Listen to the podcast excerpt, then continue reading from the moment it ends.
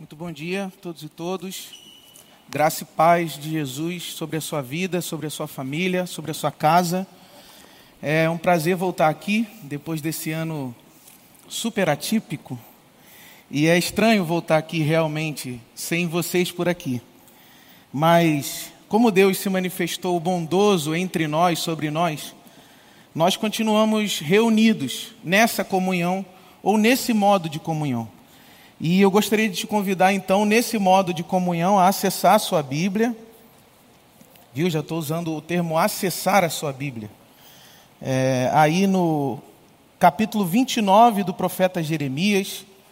Hoje eu quero conversar um pouquinho com vocês sobre exílio, sobre distância e sobre a manifestação de Deus entre nós, sobre nós, dentro de experiências como essa ou dentro de realidades angustiantes, agoniantes como essa experiência do exílio.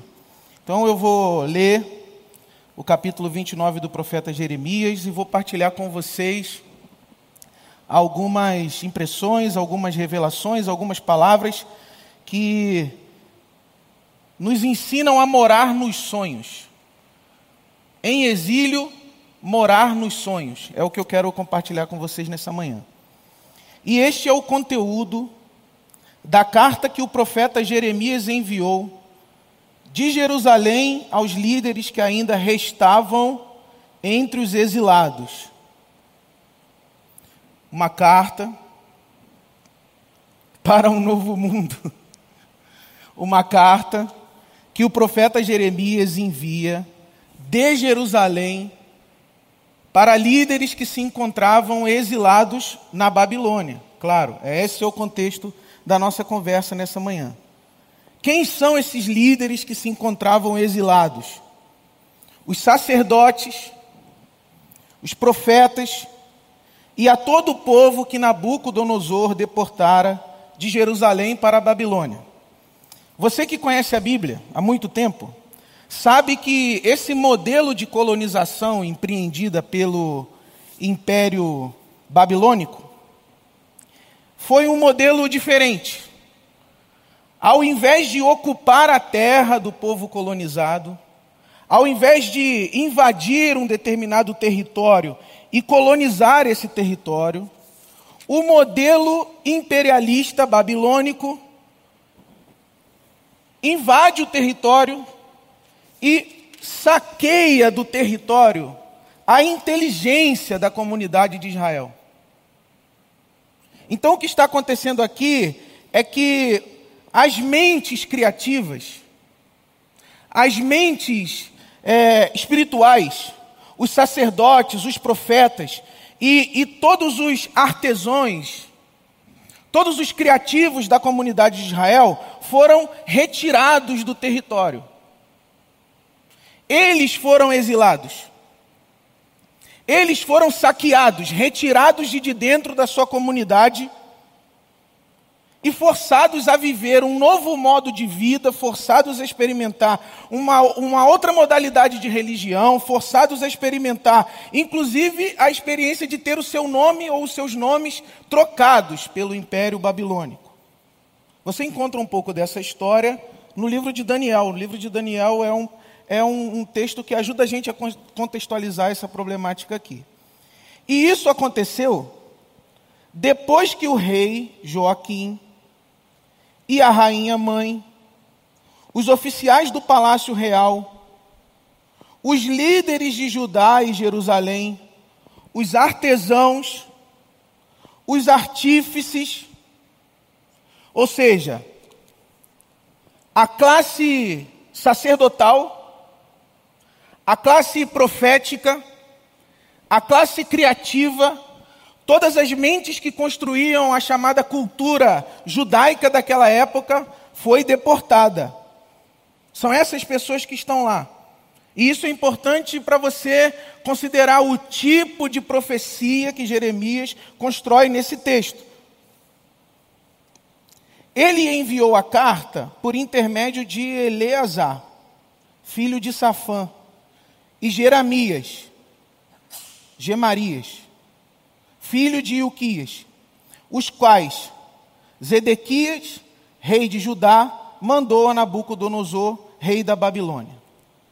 E a carta dizia o seguinte: Assim diz o Senhor dos exércitos, o Deus de Israel, a todos os exilados que deportei de Jerusalém para a Babilônia, assim diz o Senhor: construam casas e habitem nelas, plantem jardins, comam de seus frutos, casem-se e tenham filhos e filhas. Escolham mulheres para casar-se com seus filhos, e deem suas filhas em casamento, para que também tenham filhos e filhas. Multipliquem-se e não diminuam. Busquem a prosperidade da cidade para a qual eu os deportei, e orem ao Senhor em favor dela, porque a prosperidade de vocês depende da prosperidade dela Primeiro corte na nossa reflexão essa manhã. Eu tenho pensado muito nessa experiência de 2020 como uma experiência de exílio. De certa forma, nós fomos exilados dos nossos sonhos, exilados dos nossos planos para esse ano, exilados das nossas comunidades, exilados das nossas relações, exilados muitos, exilados das nossas próprias dos nossos próprios desejos para esse ano. Como que 2020 tivesse se tornado uma grande experiência de pesadelo, uma grande noite, um grande exílio, uma grande deportação de tudo aquilo que a gente sonhou, esperou, desejou, planejou, é, é, construiu, inclusive, para ver nascer, para ver brotar ao longo desse ano. Eu, por exemplo, ao longo dessa pandemia, atendi, escutei uma irmã da nossa comunidade que disse: dos anjos, eu passei o ano todo planejando como seria o tratamento, o, os cuidados que eu daria à minha mãe, desde quando a gente descobriu que ela estava com câncer no final de 2019. Nós sentamos juntas no final de 2019 e nós que não éramos muito próximas, nós pactuamos viver um ano diferente, cuidando umas das outras, servindo uma outra. E daí chega 2020, todo o seu, todo, todos os seus acontecimentos imprevisíveis, impensados, e nos, e nos rouba, nos rouba a oportunidade de cuidar uma da outra. A gente teve que se distanciar. Eu me exilei da minha mãe. A minha mãe se exilou de mim e a gente passou a viver uma experiência de, de paralisia diante da vida. E é aqui que eu quero chamar a sua atenção, uma coisa importante.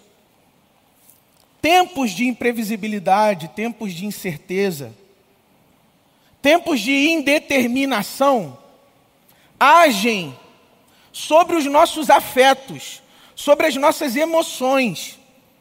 É impossível continuar ou ficar é, indiferente às mudanças no mundo, ou às mudanças que desorganizam o nosso cotidiano, o nosso contexto, as nossas relações. É impossível que isso não afete, que isso não destrua, de certo, em certo sentido, no, a nossa vida emocional e a nossa vida em profundidade, a nossa espiritualidade, inclusive. É inevitável ao ser humano perder-se de si mesmo, exilar-se de si mesmo, à medida em que o contexto e na intensidade em que o contexto muda radicalmente. É como se nós é como se nós fôssemos separados daquilo que nós sonhamos, daquilo que nós projetamos, daquilo que nós desejamos para nós mesmos. E é como que o nosso potencial de criar saídas na nossa vida fosse também colonizado. Então veja bem, você tem aqui nessa passagem, nessa história, nesse texto, as pessoas mais inteligentes, mais capacitadas, as lideranças mais criativas, as lideranças mais espirituais, as lideranças mais profundas da comunidade de Israel, e eles estão simplesmente estagnados, eles estão simplesmente entre aspas, improdutivos. Eles não conseguem dar conta de produzir a realidade, eles não conseguem dar conta de produzir o cotidiano porque eles estão estagnados. Isso, essa, essa paralisia, essa estagnação, essa agonia, que significa literalmente a incriatividade ou a não criatividade, a incapacidade de criar e de produzir o mundo, essa agonia, ela sempre nos abate quando nós experimentamos mudanças radicais no nosso contexto. Quando nós experimentamos mudanças radicais na nossa vida. E eu queria te dizer, em primeiro lugar, que você não, não pode e não precisa negar esse sentimento. Se alguma coisa mudou radicalmente na sua vida ao longo desse ano, se esse imprevisto, se esse acontecimento pandêmico de 2020 modificou radicalmente a sua vida, não negue a agonia e a angústia que sucedem a uma transformação desse tipo. Não entre numa experiência de negação dessa agonia. Seja generoso com o seu coração e entenda que o seu corpo, a sua existência diante de uma transformação tão radical de mundo, ele vai sofrer. Não recuse isso. Não negue isso.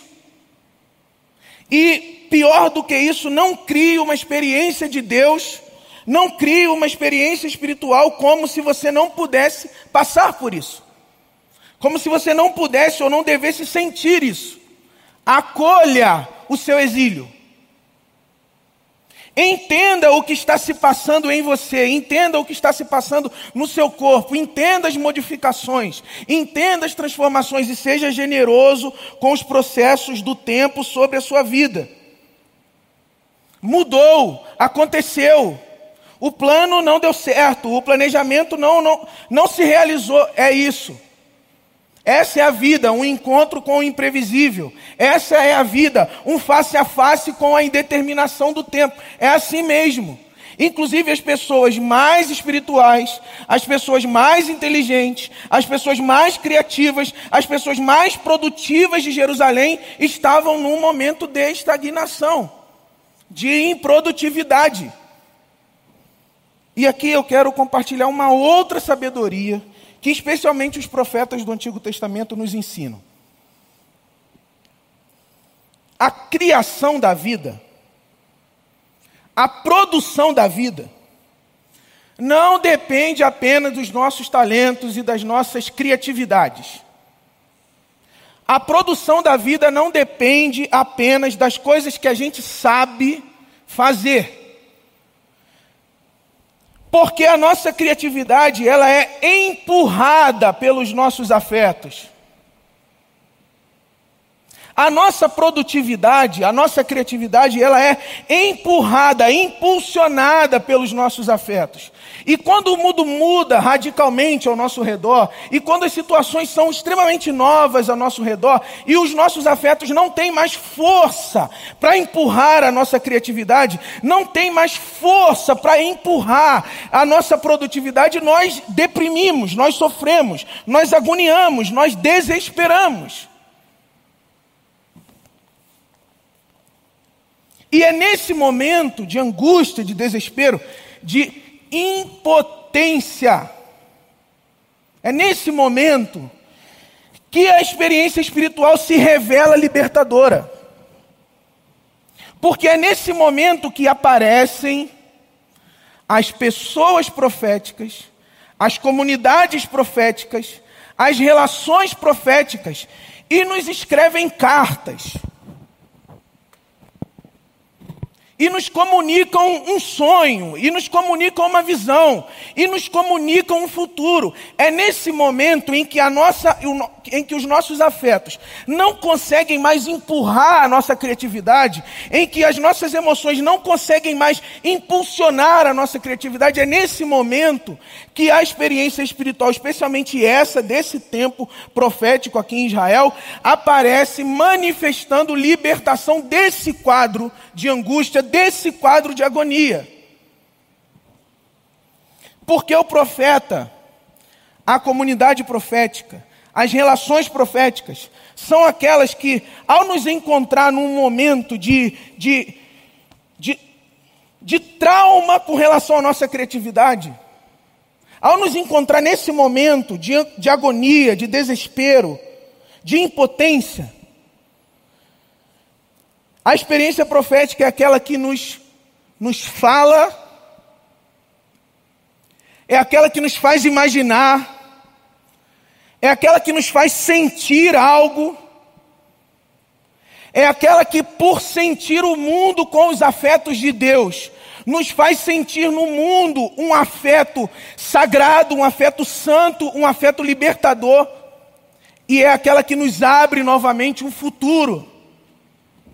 É por isso que Jeremias, quando escreve esse texto, ele vai dizer o seguinte: vocês que estão aí estagnados, paralisados, agoniados, vocês que estão aí em situação de desespero, porque o exílio, a mudança do mundo ao redor de vocês, roubou a capacidade de vocês de criar, vocês que estão aí, construam casas e habitem nelas.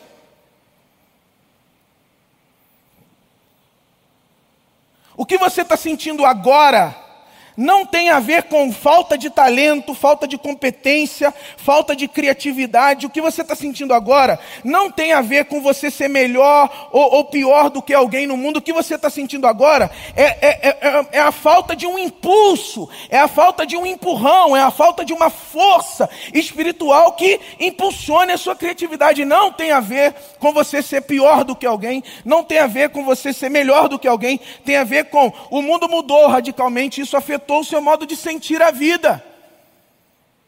Agora você precisa receber aí na sua casa uma palavra, uma revelação, uma manifestação de Deus. Na pessoa de Jesus, por meio do Espírito Santo, você precisa receber isso aí na sua casa e, e, e tomar essa, essa, essa ousadia, essa coragem, essa determinação, essa ignição na direção do que você pode fazer e sabe fazer. Então construam casas, voltem a viver. Vocês que estão aí no exílio, não fiquem aí como se vocês fossem incapazes. Não fiquem aí como se vocês fossem incompetentes. Entendam a criatividade de vocês, a habilidade de vocês e voltem a viver. Construam. Plantem. Comam. Por que um profeta precisaria animar um povo à prática do óbvio? Porque é assim mesmo, em situações de radical sofrimento,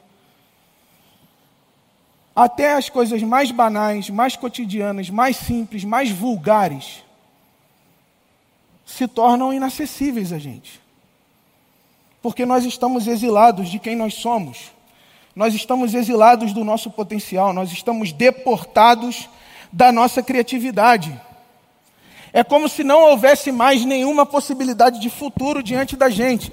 E várias vezes, várias vezes, eu e você nos sentimos assim ao longo desse ano, e pode ser que você tenha paralisado várias das suas criatividades. Pode ser que você tenha paralisado várias das suas habilidades. Por que você acha? Que você é incompetente ou que você é incapaz. Eu queria que você mudasse a perspectiva sobre a sua vida e entendesse que o mundo nos faz sofrer e nós não sofremos apenas por causa da nossa incompetência diante do mundo. Nós não sofremos apenas por nossa falta de habilidade diante do mundo. Nós sofremos porque o nosso corpo sente, o nosso corpo ele, ele, ele absorve as transformações do mundo e a gente fica sem potencial afetivo recolhido, sem potencial afetivo para agir. Mas é aí que aparece o profeta e diz: construam casas. Vocês são artesãos, vocês são artífices, construam. Então, então você ficou exilado do seu trabalho, você perdeu o seu trabalho. Você ficou exilado daquilo que você sabia produzir porque o mundo mudou tão radicalmente que você agora não tem mais como desempenhar aquela atividade profissional. Você está exilado do seu trabalho. Mas você não deixou de ser o criativo que você é. Você não deixou de ser é, é, o solucionador de problemas que você é. Você não deixou de ser essa pessoa. Você só não tem energia para criar. Então receba, receba uma palavra. Ou receba uma imaginação profética diante de você nessa manhã. Que te diga: volte a viver. Construa. Habite. Plante jardins Coma. Volte a sentir o prazer de se alimentar bem. Volte a sentir e a experimentar saúde na sua sexualidade, nos seus relacionamentos. Casem-se. Façam filhos e filhas, voltem a produzir não apenas as coisas do mundo do trabalho, mas voltem a produzir desejo pela vida, voltem a produzir desejo pelo outro, voltem a produzir relações de saúde, relações, é, relações de libertação, relações de santidade. Voltem, casem-se.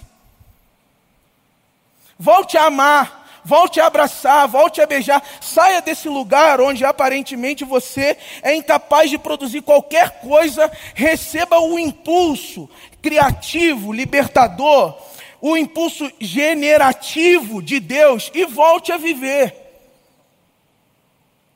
É curioso que você imagina que Deus só fala com você sobre coisas que dizem respeito à religião. Então você pensa assim: Bom, se eu estou num momento meio complexo da minha vida, eu tenho que receber algum conselho religioso, eu tenho que receber alguma palavra espiritual que me ajude a sair desse momento. Você acha que Deus só fala contigo sobre coisas que têm a ver com a religião? E você acha que sempre que um profeta aparece para te revelar algo sobre Deus, na mediação da palavra, você acha que ele vai falar sobre coisas espirituais, coisas transcendentais. E aí o profeta abre a carta e diz: construam casas.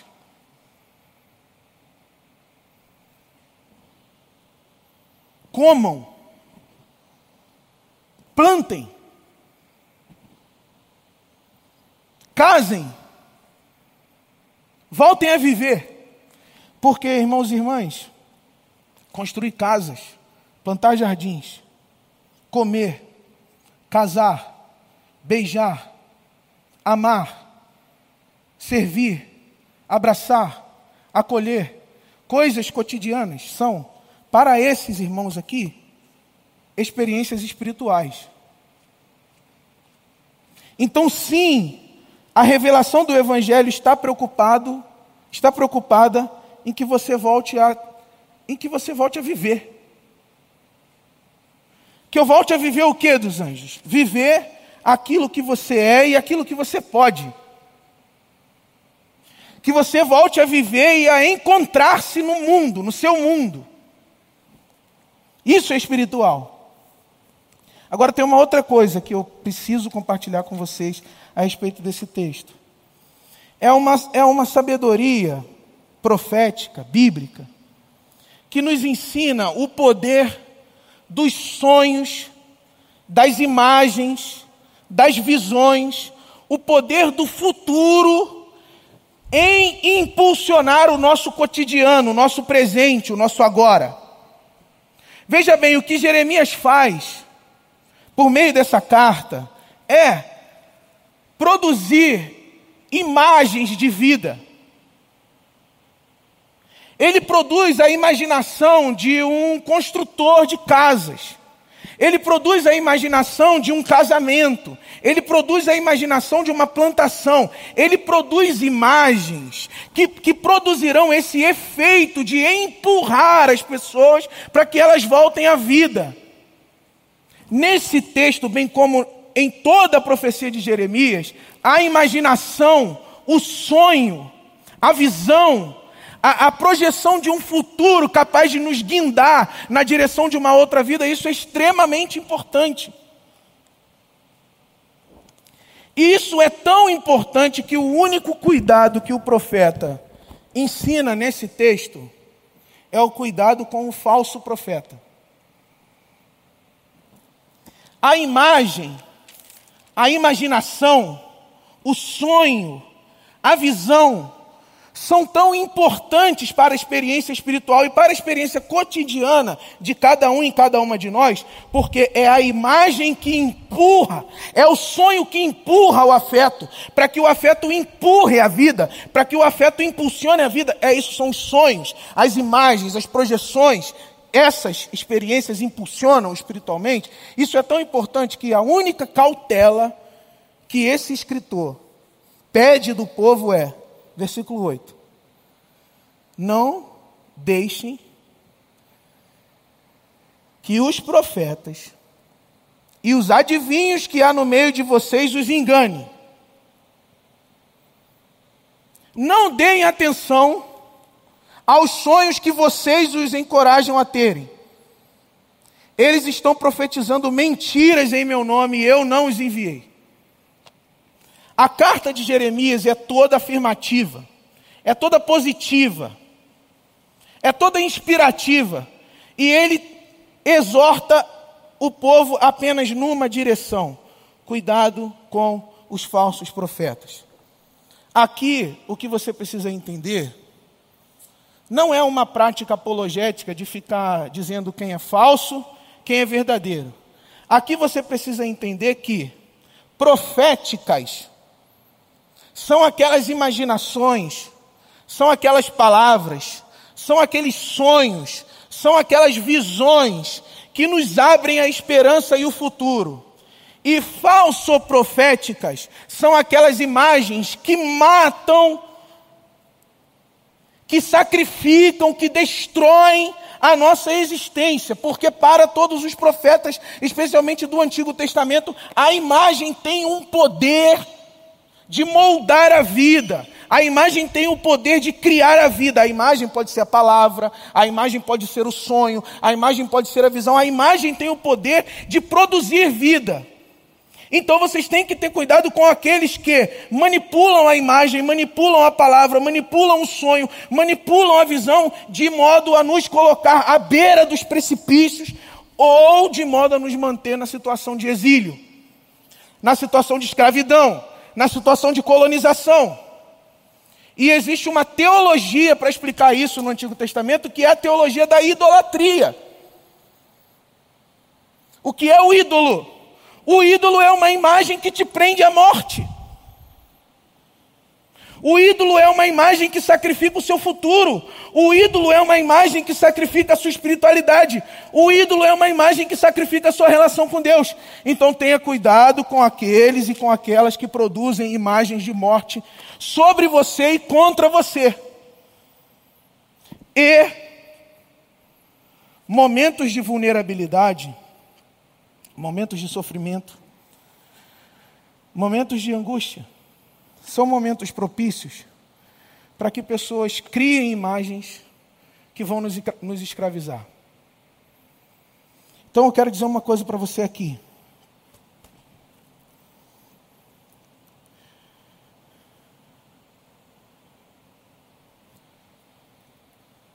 Receba sobre a sua vida, receba sobre a sua família, sobre o seu trabalho, sobre o seu cotidiano, sonhos, imagens, imaginações capazes de te mobilizar a viver, porque profecia é uma tarefa que nos, que nos, que nos faz voltar à vida.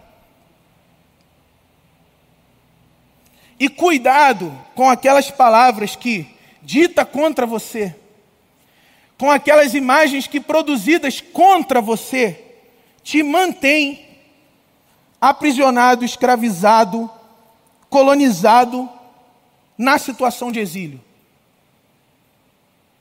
Agora eu quero ser bem prático. Em momentos de sofrimento, em momentos de angústia, em momentos de exílio, Cuidado com aquelas pessoas que proferem e que imaginam morte e mortificação contra você. Porque se é verdade que a imagem é aquele impulso na espiritualidade, na profundidade existencial de cada um de nós, para nos colocar de volta em movimento na vida, se isso é verdade, é verdade também que o ídolo é uma força de morte o ídolo é uma imagem e uma força de morte, que quando nós estamos prestes a realizar aquilo que nós sonhamos, aquilo que Deus espera de nós, aquilo que o Evangelho ensina, aquilo que a comunhão na igreja ensina, quando a gente está prestes a realizar aquilo, o ídolo se manifesta pressionando a nossa existência em direção à morte, em direção ao mundo da morte, em direção ao pesadelo, em direção ao exílio, em direção à escravidão. Então, cuidado com qualquer imaginação que pressiona a sua sua existência na direção da morte. É o único cuidado que Jeremias pede aqui. Enquanto ele está dizendo, voltem a viver, casem, amem, sintam novamente o impulso de uma sexualidade saudável, multipliquem-se, façam filhos, vivam. Enquanto Jeremias está dizendo isso, ele está dizendo: cuidado com aqueles que vão profetizar falsas imagens, falsos sonhos, falsas imaginações. Aí, continuando a história, depois de fazer esse cuidado, Jeremias diz uma coisa importante. Ele diz assim: Porque assim diz o Senhor, olha só como o futuro é forte. Olha só como a imagem do amanhã é, é mobilizadora. Presta atenção como os nossos sonhos e as nossas visões são capazes ou de nos arrancar de uma situação de agonia, ou de nos afundar ainda mais profundamente nela. Presta atenção. Assim diz o Senhor: quando completarem os 70 anos da Babilônia, eu cumprirei a minha, a minha promessa em favor de vocês de trazê-los de volta para este lugar. Porque sou eu que conheço os planos que tenho para vocês, diz o Senhor. Planos de fazê-los prosperar e não de causar danos. Planos de dar a vocês esperança e um futuro. Existe uma tradução desse texto péssima, que diz assim: planos para vos dar o fim que desejais. Não, são planos para abrir diante de você uma esperança e um futuro. Não são planos para necessariamente realizar aquilo que a sua individualidade, aquilo que um, um certo ego centrado quer. Não são planos. É, não, você não pode pegar essa palavra e transformar isso que eu estou dizendo para você numa espécie de, de segredo motivacional ou de palavra de prosperidade que vai encaminhar para você a ideia de que tudo que você quer no mundo, de que tudo que você projeta no mundo, você pode conseguir apenas manipulando as ideias sagradas, os textos sagrados e as imagens bíblicas. Não, não, não é isso que eu estou dizendo para você. Não abra precedente espe especulativo na sua cabeça para essa ideia. Porque a ideia não é realizar aquilo que você quer, realizar aquilo que o seu ego centrado deseja. A ideia é que você não perca de diante de você um horizonte de esperança e um horizonte de futuro. O que será? Eu não sei. O que será? Você também não sabe. O que será? As pessoas que convivem contigo também não sabem. Mas você não está paralisado porque você não sabe o que será. Mas você não está paralisado porque você olha para amanhã e não vê nada. Você está mobilizado a construir esse futuro. Você está mobilizado a construir esse amanhã. E existe uma outra ética, uma outra sabedoria fundamental nesses textos, que é a ideia de que Deus não vai fazer por você, Deus não vai fazer em você aquilo que ele, aquilo que ele deu provisão, recurso, impulso, criatividade para você fazer. Então a profecia não é dizer o que Deus vai fazer. A profecia é mobilizar você para que você faça o que você deve fazer. O profeta não vai dizer, olha, Deus vai descer angelicalmente no seu território e vai construir casas para vocês, e vai restabelecer a saúde sexual de vocês, e vai restabelecer a saúde emocional de vocês. Não, não, não, não. O profeta não está dizendo isso. O profeta está dizendo o quê? Vocês são criativos, vocês são inteligentes, vocês têm profundidade espiritual porque vocês são sacerdotes e vocês são profetas. Vocês podem Deus disponibilizou os recursos necessários na existência, os recursos afetivos necessários à movimentação, ao desejo pela vida. Agora façam. A profecia é uma abertura do futuro, é uma abertura do amanhã. A profecia é uma experiência de renovação e recuperação da esperança e não uma garantia de que você vai comprar um carro novo. Coitado do carro perto da profecia. Coitado dos bens e dos serviços do mundo perto da profecia. A profecia é sobre te manter, é sobre te manter impulsionado, desejante, é sobre te manter é mobilizado na vida, pela vida, pelas relações pelo outro, pelo beijo, pelo abraço, pelo encontro, pela criatividade, pela criatividade em si, e não pelo que eu posso extrair de lucro da criatividade. É, é, é, a profecia nos mantém mobilizados por causa desse horizonte de futuro, por causa desse amanhã.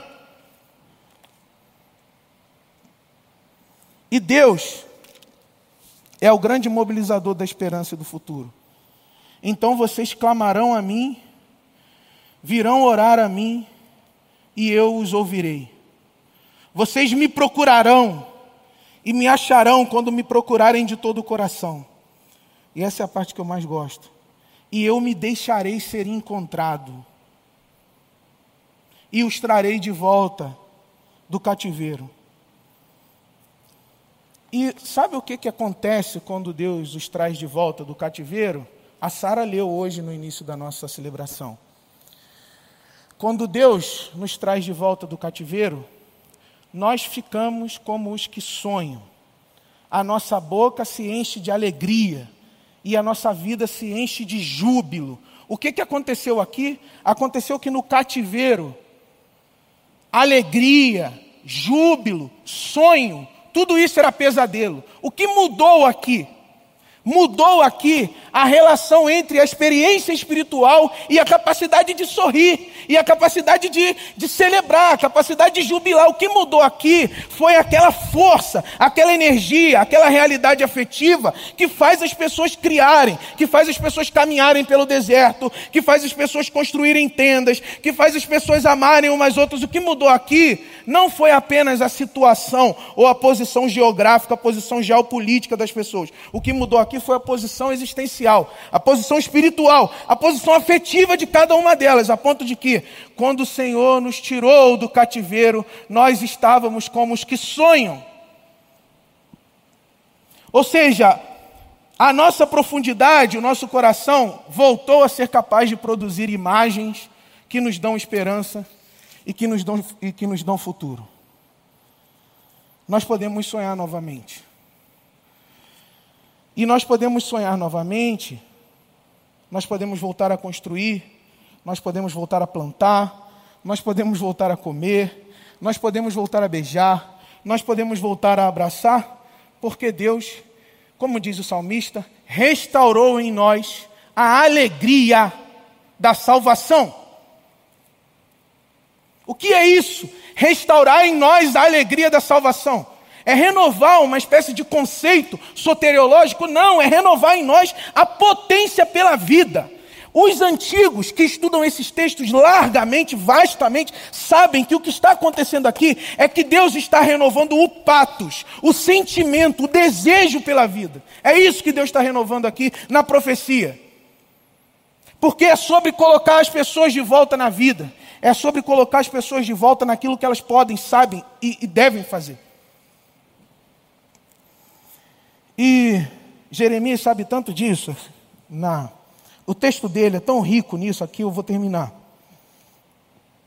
que existe uma imagem que o Jeremias repete pelo menos 12 vezes ao longo de todo o seu texto, que é a imagem que segue um conceito chamado Hasken.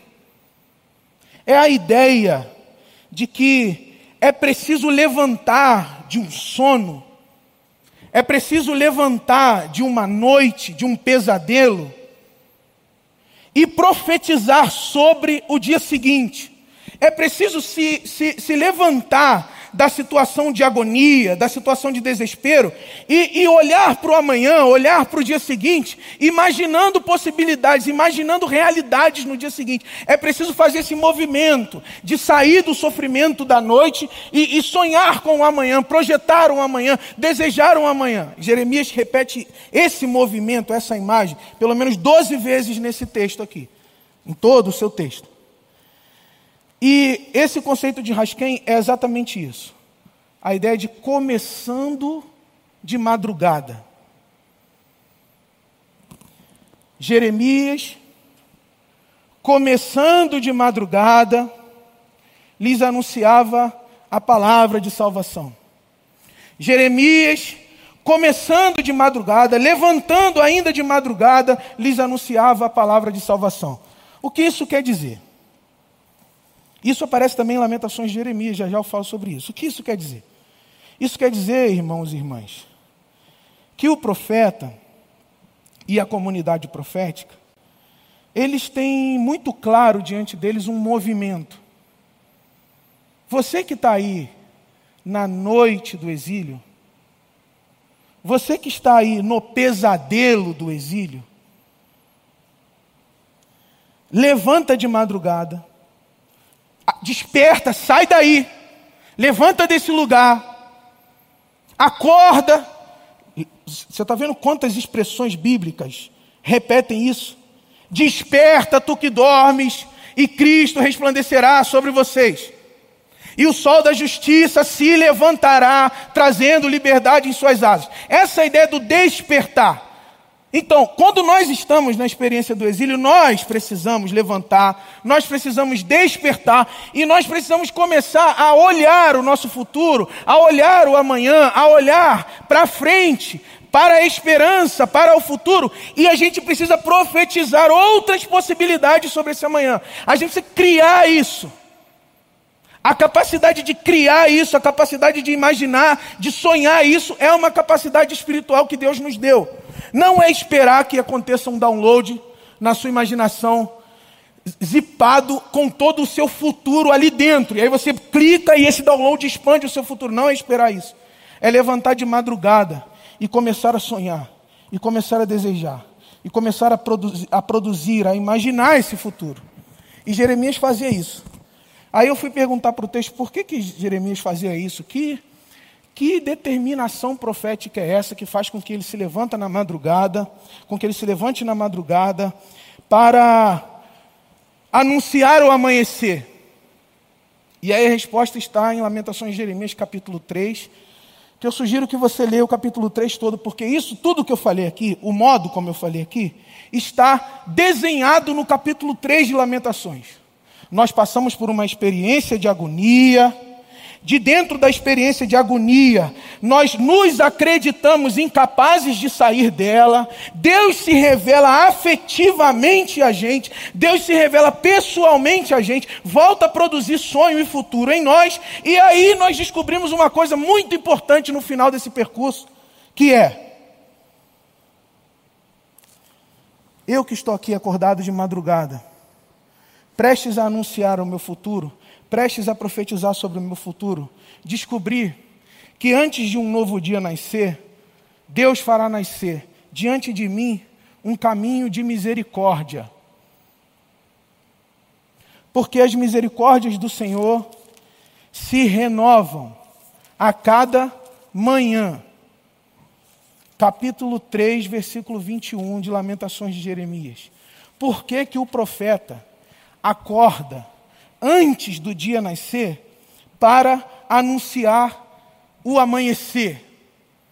Porque todo e cada amanhecer está garantido na misericórdia de Deus.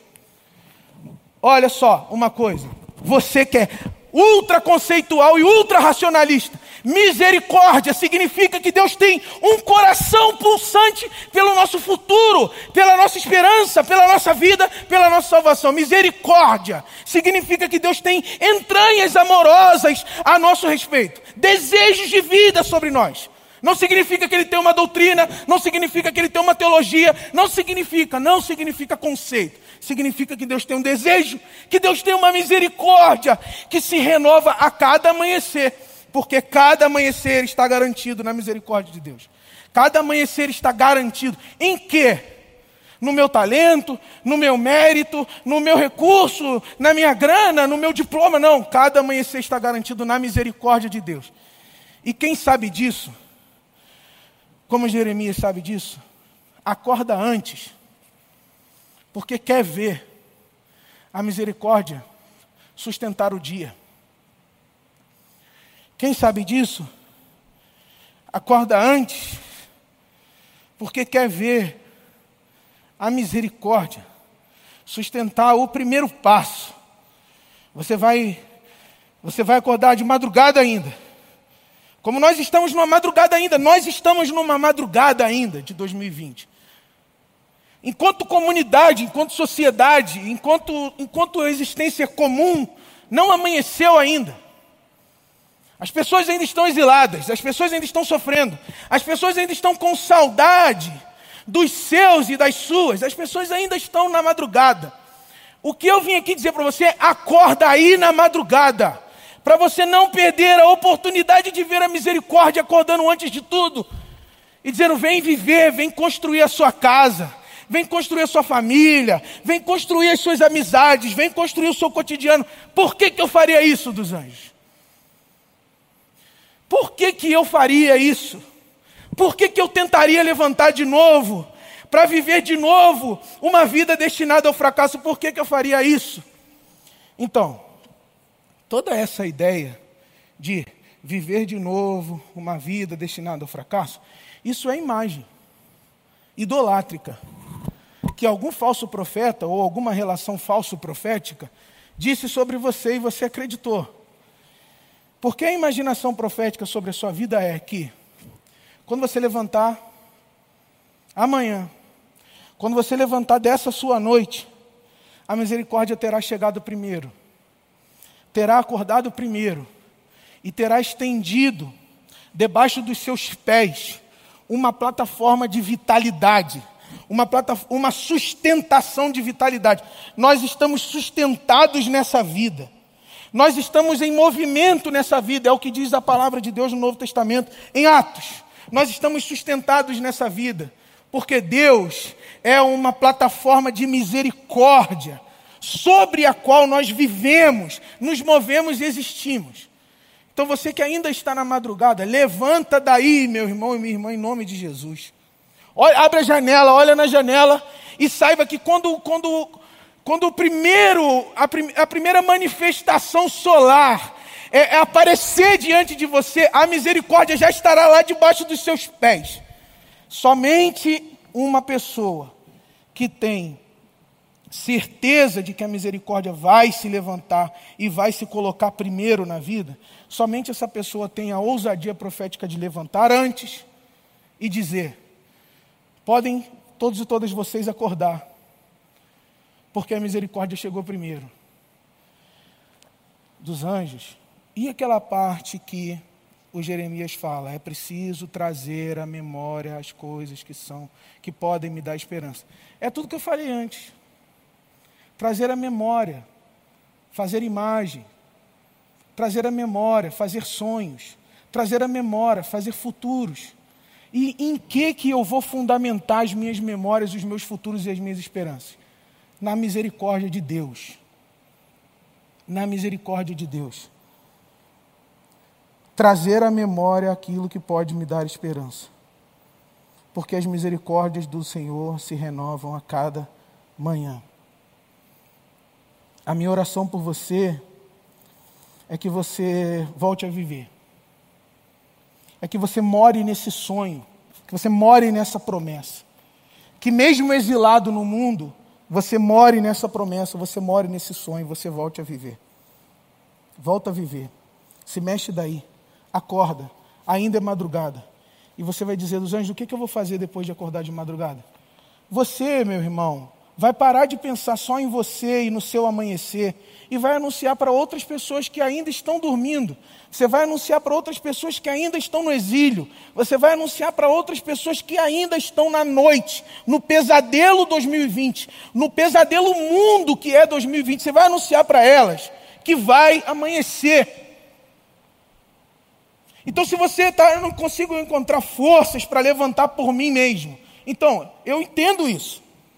Levante forças e levante da sua cama e arrume em você um desejo de dizer para as pessoas que vai amanhecer, porque a misericórdia do Senhor garante um novo dia. Não é por você, pelo seu desejo, pela sua vontade. É também porque existem muitas pessoas ainda que às vezes a gente abstrai isso, até por uma necessidade de sobrevivência, a gente abstrai isso, mas existem muitas pessoas ainda exiladas, na noite, no pesadelo, e elas precisam ouvir de você a profecia de que sim, vai amanhecer, e o sol da justiça se levantará sobre nós. Vê a met... Olha a imagem, tá, irmão? Fecha aí o seu olho na sua casa, no seu computador, no seu celular. Olha a imagem. É o sol da justiça se levantando, trazendo liberdade em suas asas. Essa é a imagem de Jesus de Nazaré, o nosso Senhor, o Messias de Deus, o Santo de Deus. Essa é a imagem de Jesus se levantando sobre a terra. Essa é a imagem, você tem que olhar para esse nascer do sol. Você tem que pegar essas cores, você tem que sentir esse calor. Você tem que sentir esse lugar, essa experiência acontecendo sobre você. E aí, quando você abrir o olho e for dar um primeiro passo na direção do seu novo dia, você pode ter certeza de que as misericórdias do Senhor já terão se renovado e sustentado o seu novo dia. Em nome de Jesus. Jesus querido,